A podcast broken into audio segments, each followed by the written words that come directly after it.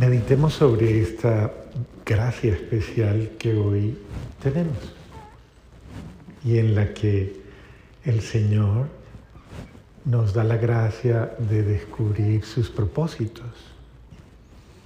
Eh, este día ciertamente tenemos la alegría de engendrar una criatura para la vida sobrenatural. Eso quiere decir que, ahí como dicen las personas, el límite es, ¿cuál es el límite? El cielo. Eso quiere decir que estamos proyectando lo que significa una vida que no se proyecta en el aquí y en el ahora, sino que se proyecta a la eternidad. Estamos proyectando en los sueños de Dios, entramos en los sueños de Dios un ratito para meditar de una manera profunda su propósito con cada uno de nosotros. ¿Qué quiere Dios cuando le da la vida a una criatura, cuando Él engendra una criatura para la vida? ¿Cuál es la vida verdadera? ¿Cuál es la vida? ¿Cuál es la vida que se merece?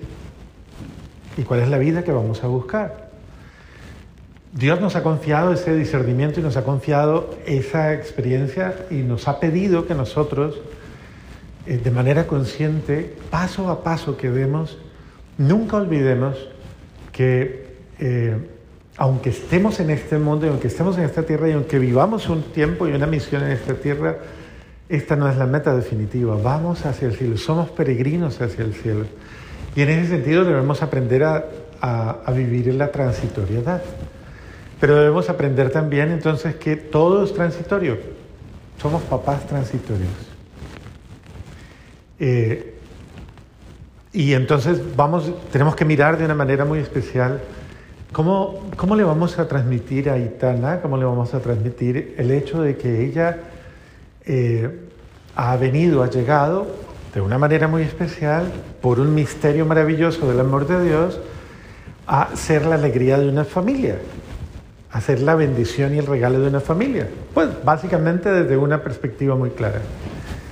Eh, ella debe desde el primer momento de su vida saber que nace, que ha nacido en el corazón de Dios, que Él es su Padre y que siendo hija de Dios, hija sobrenatural de Dios, ella tiene todas las características de eh, lo que podríamos denominar una bienaventurada, una santa, una agraciada, una bendecida, una, es decir, todos los apelativos que se puedan dar es importante reconocerlos porque ella debe aprender a descubrir que siendo hija de Dios es absolutamente eh, maravillosa su existencia.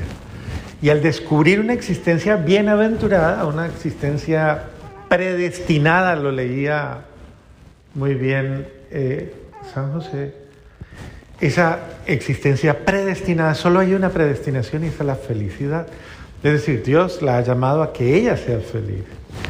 Pero esa felicidad se da de una manera especial, como lo decía la primera lectura que leía Leito, eh, cuando el buen Dios infunde en ella un espíritu sobrenatural una vida sobrenatural, que le da la gracia a ella de no conformarse con lo que va a ver temporalmente.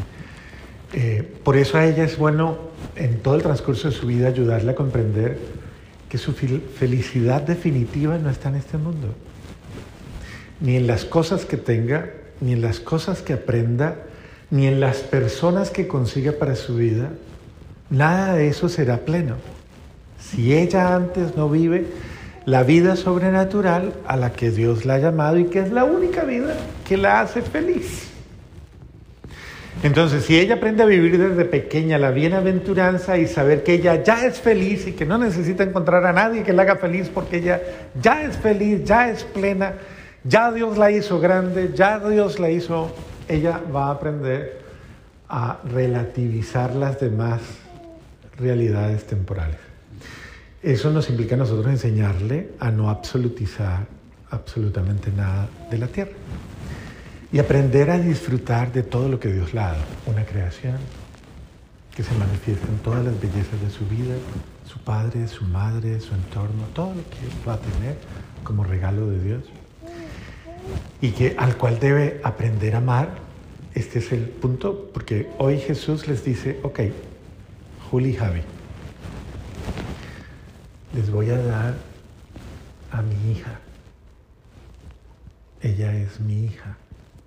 Yo la engendro en mi corazón. Se las presto. Miren cómo se las doy. Limpia, sana, pura, libre de todo. Un día les dirá cómo me la devuelven.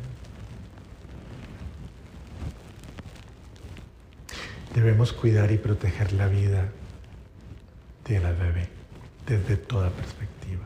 Cuidarla, protegerla, para que ella nunca pierda su objetivo que es volver a aquel en el que se complace en ella. Es mi hija amada. Todos somos en Cristo los hijos amados en los que Dios se complace. Hay que enseñarle a que ella descubra siempre esto. Entonces, por eso, eh, el ambiente que ella requiere para ello es un ambiente que definitivamente nos compromete en lo más profundo de nuestro ser. Todo lo que pase en su ambiente eh, será para ella un indicio de todo lo que es grande, sublime, santo, bueno, perfecto, justo, noble, todo, absolutamente todo. En esa eh, alegría que tenemos de que Dios nos da la oportunidad de cuidar sus hijos, su hija, eh, debemos disfrutarla. Y en ese sentido debemos, porque Dios se manifiesta a través de ella, hay que aprender a disfrutar la manifestación de Dios en ella, en la vida de ella. Porque también es la alegría de ustedes, es la alegría de su corazón. Pero ella es un medio a través del cual Dios los va a educar a ustedes. Entonces, en muchos momentos van a tener que plantearse sobre, a ver, ¿qué tan preparado estoy yo para responder al reto que Dios me ha puesto de no defraudar a mi hija? y que ella pueda encontrar en mí, no a alguien que algún día la confunda, sino a alguien en quien encuentre todas las fortalezas y crezca. ¿Esto los va a hacer crecer? Sí, a veces con un crecimiento, pero no se angustien porque eh, quieren el modelo más perfecto para aprender a educar un hijo para Dios. Y es María y José. Si ustedes toman ese modelo tan especial de, imagínense la responsabilidad, ustedes les hubieran venido a decir, vea, ustedes van a ser los papás y la mamá del Hijo de Dios. Entonces, imagínense como el vértigo que sintió José cuando se dio cuenta de lo que estaba pasando. Igual lo sintió María, una niñita. Pero cuando ya se vieron envueltos y ya el muchachito llegó, pues yo creo que los dos se miraron y dijeron, pues hagámoslo. Pero de ahí en adelante ellos cuidaron cada detalle, con la comprensión de no es mi hijo, es y no lo es, es el Hijo de Dios. Entonces, desde esa perspectiva es importante comprender que de aquí en adelante todo lo que les pase a ustedes les pasa a ella. Todo es todo. Desde esa perspectiva, la gran responsabilidad es eh, aprender a morir por ella, aprender a dar la vida por ella, aprender a sacrificar por ella, porque tal vez llegarán momentos en los cuales sentirán que esto es muy grande, muy doloroso, muy duro. Engendrar un hijo no solamente en el cuerpo, engendrarlo, engendrarlo para la vida, enseñarle a ser feliz, a tomar sus decisiones, a ser autónomo, a confrontar un mundo que la va a atacar, que la va a perseguir, que la va a aprender a responder a todo esto por eso es importante todo este tiempo en el que ustedes formen su corazón, formen su espíritu, formen sus sentimientos, formen su voluntad, formen sus afectos, formen su ser. Para que el día que ella tenga que confrontar la vida que va a tener, pueda verdaderamente recurrir a lo que tiene en su interior, a lo grande que hay en ella. Y eso se va a dar, pero hay que trabajar, y hay que trabajar mucho. Y en eso los padrinos tienen que ayudar mucho, ¿no? Eso es importante. Para que los papás no se desalienten y no se desanimen. Pero, ¿cómo lo van a hacer? De una manera muy especial, orando. Teniendo una vida espiritual ustedes dos cada vez más. Una vida espiritual. Una pregunta básica. ¿Quién le va a enseñar a pelear de los dos?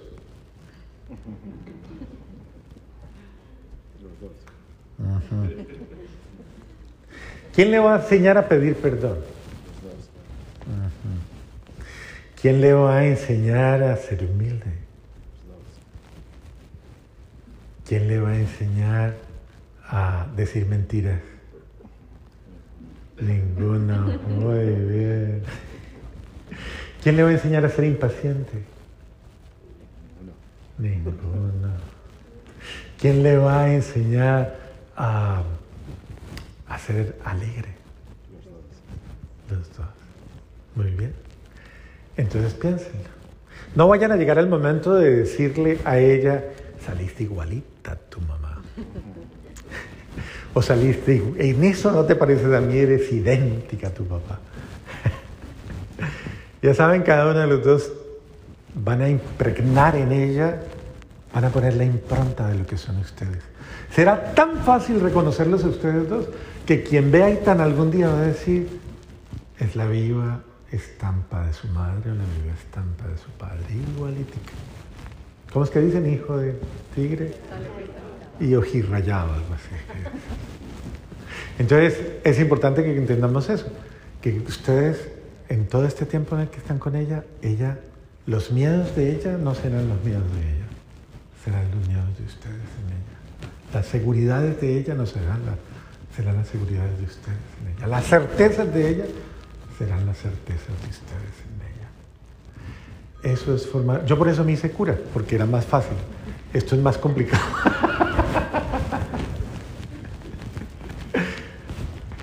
Pero esto es una gran responsabilidad. Obvio, a uno le delegan la misión de hacerlo en, en muchísima gente, formar. Obviamente ella será libre. Ella tiene que aprender a ser libre, autónoma, independiente en muchos aspectos, a ser ella, porque ustedes tienen que prepararle para el día que no estén. Hay que darle todas las herramientas para que ella pueda confrontar el mundo de cualquier forma. Hoy vamos a darle, hoy es Dios quien le da esa gracia sobrenatural de nacer para Él. Y eso es lo que vamos a hacer. Vamos a introducirla en el misterio de Cristo, en el misterio del amor, en el misterio de la vida. Vamos a comenzar dándole una herramienta muy grande, dándole un arma muy grande en este día. Y es la intercesión de la iglesia. Toda la iglesia ora por ella. Toda la iglesia pide por ella. Entonces, los invito a que nos pongamos en pie. Hoy la palabra nos hace reflexionar. Eh, Primero, en una primera instancia, acerca de la libertad. Eh, es muy claro al decirnos en la primera lectura que Dios respeta la libertad y la voluntad de la persona. Son los tres elementos esenciales de la personalidad o que integran al ser humano, que son eh, precisamente libertad, voluntad y dignidad. ¿Está bien? Y cuando uno respeta esos tres elementos, pues obviamente está eh, de una manera muy especial, eh, podríamos decir como salvaguardando al hermano. Porque creo que a todos nos gusta que nos respeten, ¿sí o no? ¿A usted le gusta que le respeten? ¿Le gusta el respeto? ¿Sí? ¿Ok? Sí. Es importante que nos respeten y es importante que dentro de ese respeto el respeto es valoración, ¿no? Es cuando alguien me valora. Y me valora de tal manera que en honor a esa valoración que me da, ese valor que yo tengo, me respeta. Hay muchas circunstancias en las cuales tristemente tenemos que decir que nos irrespetamos. Muchísimas, muchísimas. Y sobre todo en la vida familiar muchas veces nos tomamos atribuciones y atrevimientos que son que son eso, atrevimientos, intrusiones en la vida y en la libertad del otro. Claro, una cosa es, claro que hoy día, como hoy día también, ustedes dirán, ay padre, pero es que hoy día tampoco se puede decir mucho, no se puede decir nada, porque ya, pues por todo nos juzgan o por todo no. Bueno, pero hay que tener en cuenta que no existe razón para yo atropellar a nadie de ninguna manera si yo tenga la verdad. O si hay verdades que autorizan a decirlas de cualquier manera, ¿sí? ¿Sí o no? No. Porque ¿dónde está el valor esencial de la verdad? ¿Qué es lo que hace que la verdad, cuando ella se expresa, sea verdad y no otra cosa? ¿Qué es? El amor expresado en respeto a la otra persona. Entonces, puede que tú tengas algo, que sí, que es cierto, que ahí tiene que decirlo, pero dilo con amor, con amor, que eso es respeto. Dilo con amor, dilo como te gustaría que. Claro, dígamelo de igual manera. Entonces usted le puede decir al otro, ah, a usted le gusta gritadito, ¿no? Gritadito. ¿O cómo le gusta a usted? ¿No? E, es importante que todos aprendamos a tener, porque en la vida, y esto es algo que la psicología y absolutamente todo nos enseña, debemos aprender a tener límites. ¿A tener qué? ¿Son importantes los límites? ¿Son importantes? ¿Usted respeta los límites? ¿Sí los respeta? ¿Usted sabe cuáles son los límites que usted debe tener de respeto frente al otro? ¿Cuáles son los límites cuando usted está hablando con su esposita? ¿Con su maridito? ¿Cuáles son los límites? Porque todo tiene un límite, ¿sí o no? ¿O usted tiene derecho a todo? ¿No? ¿Y usted a todo? ¿No? No. De pronto hasta ella dice, hábleme pasito, que me aturde, pasito, hábleme pasito. O sea, todo tiene su límite. Y el límite es una forma de caridad, o es una forma de amor, o es una forma de expresar mi libertad. Es una forma de aprender a expresar mi capacidad de convivencia. Que yo convivo contigo y sé respetarte, y sé aceptarte, y sé amarte, y sé convivir contigo. Y que aunque no pensemos igual, y aunque no sintamos igual, y aunque no seamos lo mismo, yo te ¿Yo te qué? Yo te respeto. Una gran mayoría de realidades familiares, conyugales, sociales, laborales, se dañan porque falta ese elemento esencial. ¿Cómo se llama? Y ese respeto se revela en el amor. O sea, que alguien a mí me respete, eso es amor, ¿no le parece? Es una forma de amar. Porque el respeto es básicamente la consideración, la valoración tuya por la cual yo, a ver, no soy atrevido, no me intrometo en lo que no debo intrometerme, no hago cosas, no, es decir, yo no soy, usted, le voy a hacer una pregunta, no se sienta mal, pero le voy a hacer una pregunta. Cuando usted está en su casa, ¿usted toca la puerta para entrar en los cuartos? ¿Usted dice permiso? ¿Sí? Cuando usted se levanta todas las mañanas, ¿usted saluda? Sí. ¿Sí? ¿O usted cómo hace? Buenos días, ¿cómo están? ¿Cómo amanecen? ¿Cómo hace? Cuando usted comete una indelicadeza, cuando le pasa alguna eh, situación con su cuerpo, una flatulencia en el carro, ¿usted dice perdón? ¿O baja el vidrio y comienza a soplar? ¡Uh! Usted pide perdón y dice, vea, perdón, se me cayó. Oh. Me río.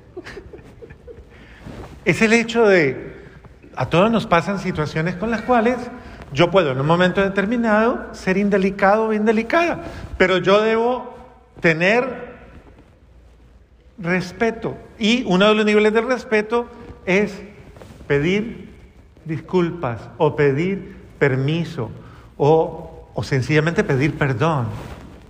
Y esto es importante en la vida, en la vida de convivencia. El Señor nos dice hoy, si usted quiere convivir conmigo, si usted quiere convivir con Dios, dice, está en usted el querer o el no querer guardar lo que yo le pido. O sea, usted es libre. Ponga ante usted la vida y la muerte. Usted decide. Si usted decide vivir según mis criterios, pues va a vivir bien. Pero si usted decide vivir mal, es su decisión. ¿O es culpa de Dios? Es su decisión. El hombre sabio, ¿cómo es que dice el Pablo en la segunda lectura? La gente madura, a la gente madura se le puede hablar de cosas importantes. A la gente madura se le pueden pedir acciones, gestos, detalles, actitudes serias de gente adulta. La gente adulta, mejor dicho, a la gente adulta se le puede hablar.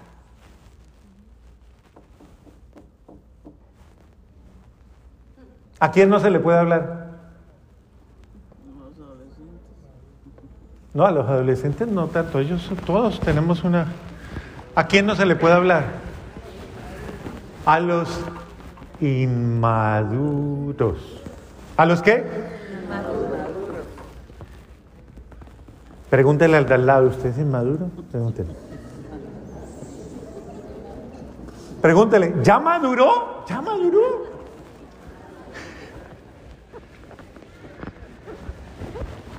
Uno de los signos de la inmadurez de una persona.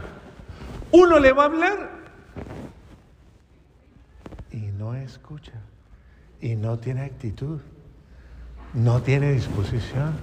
Saca una disculpa, le da rabia, comienza a decir cosas. No tiene capacidad de hablar. Eso lo hace una persona que. Es.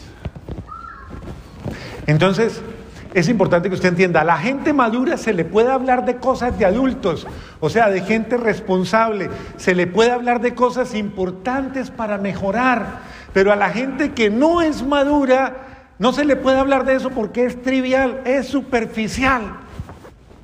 Y le molesta, le incomoda la verdad.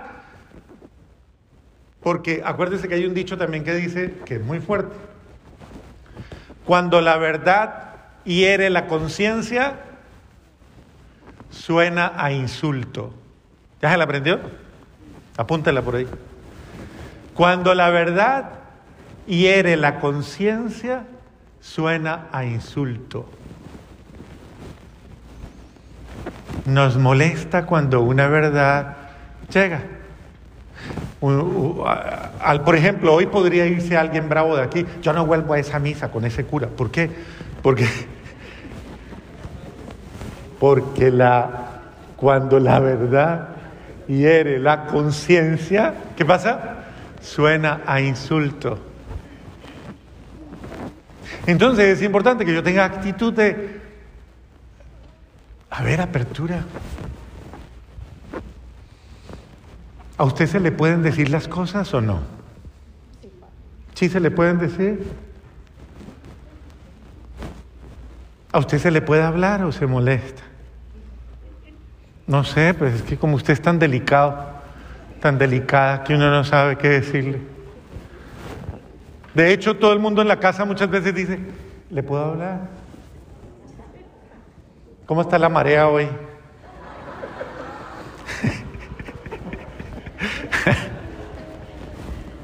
Hay unos que hasta entran pasito. Incluso hasta doctrinan a los de la casa, le dicen, no le digan nada, nada, hasta que se tome el café o hasta que coma, no digan nada, espérese, porque no se le puede decir nada, es que es volátil. La madurez implica incluso hasta eso. Bueno, ¿Qué nos dice el Evangelio de hoy para terminar? Porque no les quiero alargar mucho la homilía, después no me vuelven a misa. Dice, Jesús dice, yo no he abolido, yo no vengo a abolir el, el mandamiento, que el mandamiento es el llamamiento a una, a una forma específica de, de amar, o sea, de, de expresar mi amor humano. Y dice, yo no he venido a abolir nada, sino a darle plenitud. O sea, a que las cosas vayan a su nivel máximo. Entonces dice, han oído, no matarás. Cosas como esta, esa es la primera, ¿no? No matarás. Y uno dice, ay, pero yo no he matado a nadie. Y eso le dicen a uno, padre, yo que me voy a confesar, yo no he matado a nadie. bendito sea Dios, entonces que le hago un altar, le rezo, le prendo velas, porque como usted no hace nada malo. Es que hay unos que dicen, yo no hago milagros de pura pereza, Padre, es que yo soy santa, santo. Pero es importante que usted entienda, el Señor está diciendo, eh, pues yo te digo, el que llame a su mujer, cualquier cosa que usted diga de ella, o a su marido, o a su amigo, o a su amiga, o a su primo, a su prima, o a su suegrita. El que le trate mal, el que esté enojado con ello, ya es reo de sentencia. Y el que esté peleado con su hermano y tenga rabia, odio, malos sentimientos con el hermano, dice la palabra hoy, es reo de muerte. Fuerte eso. O sea, el Señor está diciendo, primero le voy a hacer una pregunta, pero no se sienta mal. ¿A usted le cae mal a alguien? ¿Hay alguien que le caiga mal? No se siente incómodo. A lo mejor puede que alguien le caiga mal. Pero piense, eh, porque le dicen pero es normal, padre, normal. No se acostumbre a vivir mal. No se acostumbre a lo malo. No es normal vivir con malos sentimientos. No, eso no es normal. No debe ser normal. No es el ideal. No es lo que Dios quiere de usted. No es la plenitud. Dios no le quiere a usted a toda hora envenenado con todo el mundo. Envenenada con todo el mundo. A toda hora lleno de malos sentimientos. Eso no es humano. No es bueno. Si usted vive así hasta se le amarga la comida a toda hora, se le daña la carne. Si usted vive así, ni cocine, porque la cocina sabe feo.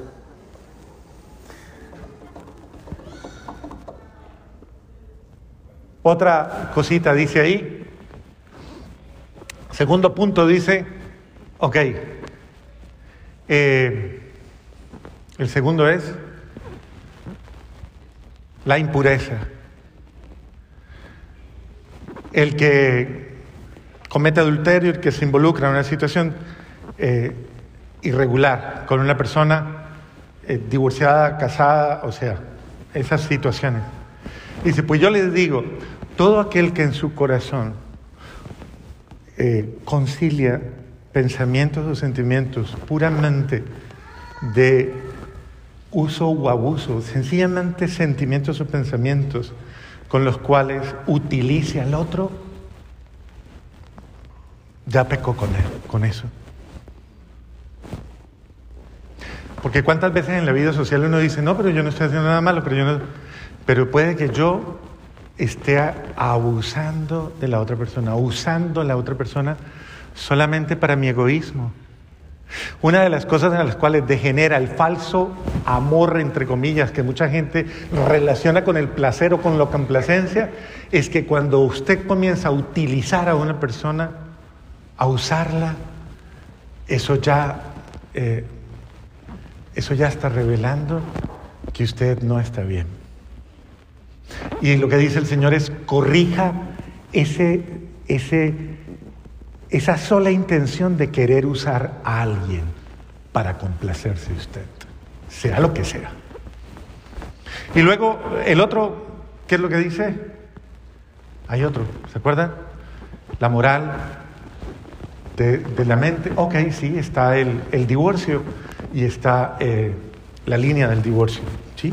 Que también, igual, es el hecho de, de que... Eh, muchas veces el verdadero divorcio está en yo no amar como Dios me está pidiendo que yo ame, con un amor sincero.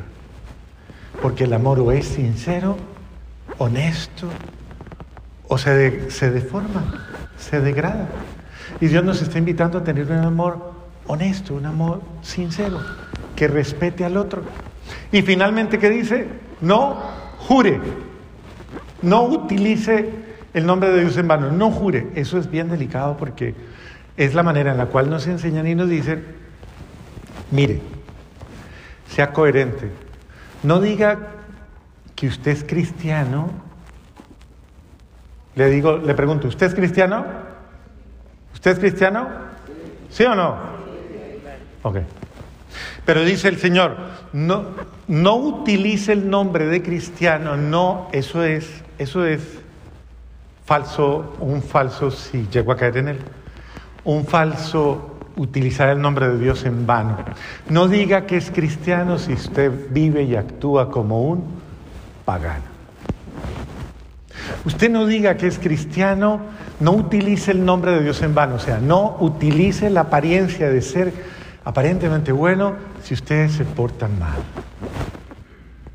Usted está dejando muy mal el nombre de Cristo. Eso quiere decir, haga coherente su vida, sus acciones deben ser coherentes en todo sentido, para que nadie se confunda, para que nadie tristemente haga una mala lectura y diga, si, si esos son los cristianos, si esos son los que, se, los que dicen que son tan buenos. Bendito sea Dios. Mejor me quedo en la casa entonces. Pero bendito sea Dios los que vinimos a misa hoy somos los buenos, ¿sí o no? ¿Cierto? En la casa se quedaron los otros, ¿cierto? Aquí estamos los los buenos, ¿cierto? ¿Sabe qué es lo único bueno esta noche en su casa? Que esta noche en su casa hay paz. O sea, todo está tranquilo esta noche en su casa. ¿Sabe por qué? Porque usted está en misa, bendito sea Dios, entonces todo está calmado en la casa.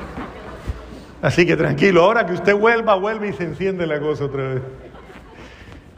Entonces Dios nos está llamando a ser coherentes, cambiemos, no confundamos. Seamos personas que hablemos con nuestros actos, con nuestros hechos. Es decir, llevemos a la plenitud el ser verdaderamente eh, adultos, capaces de decir, ser y actuar en coherencia como lo hace una persona adulta y no como lo hace una persona inmadura. Amén.